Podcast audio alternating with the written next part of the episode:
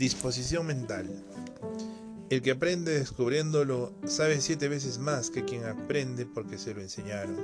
Arthur Giderman. ¿Qué hacen los niños cuando juegan con sus bloquecitos de construir?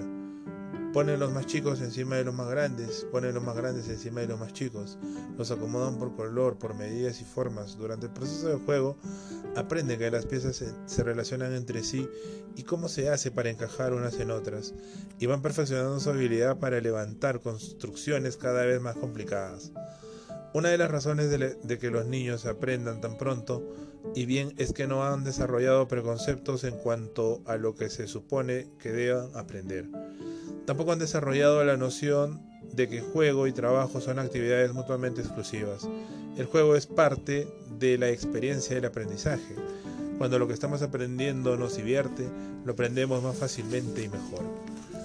Adoptamos una actitud experimental probando con algo para ver qué pasa. Es que la diversión constituye un motivador muy poderoso es contagiosa y se difunde como un incendio de bosques. Hace que la gente sea más productiva y ayuda a todos a sentirse más realizados. Podemos aprender cuando estamos dispuestos a aprender. Para aprender mejor, tómese un tiempo para prepararse mentalmente. Estimule su apetito. Dirija su atención hacia los aspectos más interesantes del tema. Haga que salten chispas de su imaginación formulando más y más preguntas. Ahora considere alguna de las siguientes maneras de ayudar a su mente a estar dispuesta.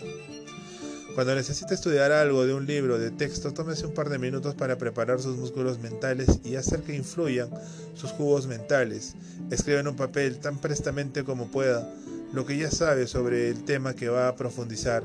Utilice la técnica de, la, de arracimar que se describió en la estación 5 con el fin de desparramar sus pensamientos.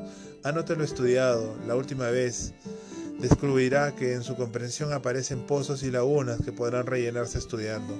Emplee un par de minutos en esto. Cuando estudie un texto, trácese objetivos específicos respecto de cuánto quiere aprender. Pase pronta revista el material, observe los conceptos principales a vuelo de pájaro y decida cuántas páginas se propone estudiar. Cuando lea el tema en profundidad encuentre un buen ritmo, dirija su atención a significados y conceptos, lo que será preferible a pasar rápidamente las páginas sin abundar en ellas. Cuando haya terminado, revise el material, haga que el tiempo que dedicó al estudio sea un siglo de actos completo. Descubra lo que ignoraba sobre el tema. Un buen método para hacerlo consiste en visualizar el tema detalladamente y luego pregúntese acerca de lo que ve y cómo sucederán las cosas. Por ejemplo, suponga que está estudiando la digestión. Puede visualizar cómo mastica una salchicha, cómo viajan los trozos por el esófago y qué les pasa cuando llegan al estómago y los intestinos. Mientras está sintiendo imaginariamente el proceso, pregúntese qué sustancias intervienen en la digestión de aquellos pedacitos de salchicha. Pregúntese cuánto tiempo podrá perdurará todo el proceso. Pregúntese también qué pasa luego cuando los alimentos convertidos en nutrientes pasan de los intestinos a la sangre. ¿Qué aspecto tendría todo el proceso si efectivamente pudiera usted ser testigo de cómo se realiza? Muy a menudo, cuando aprendemos Tratamos de confirmar y sustentar nuestra posición. Buscamos material que respalde nuestro punto de vista. Debemos buscar el material que exprese los puntos de vista de otros, porque así agregamos profundidad a nuestra comprensión. Aprender es como mirar por un microscopio y examinar lo que se ve. El propósito perseguido no es convencer a otro de lo que existe allí, sino de tratar de investigar y dar con la verdad de lo que se estudia. Si el estudio de algo lo confunde o lo frustra, deje el punto de lado unos segundos para restablecer datos incomovibles, a modo de anclas.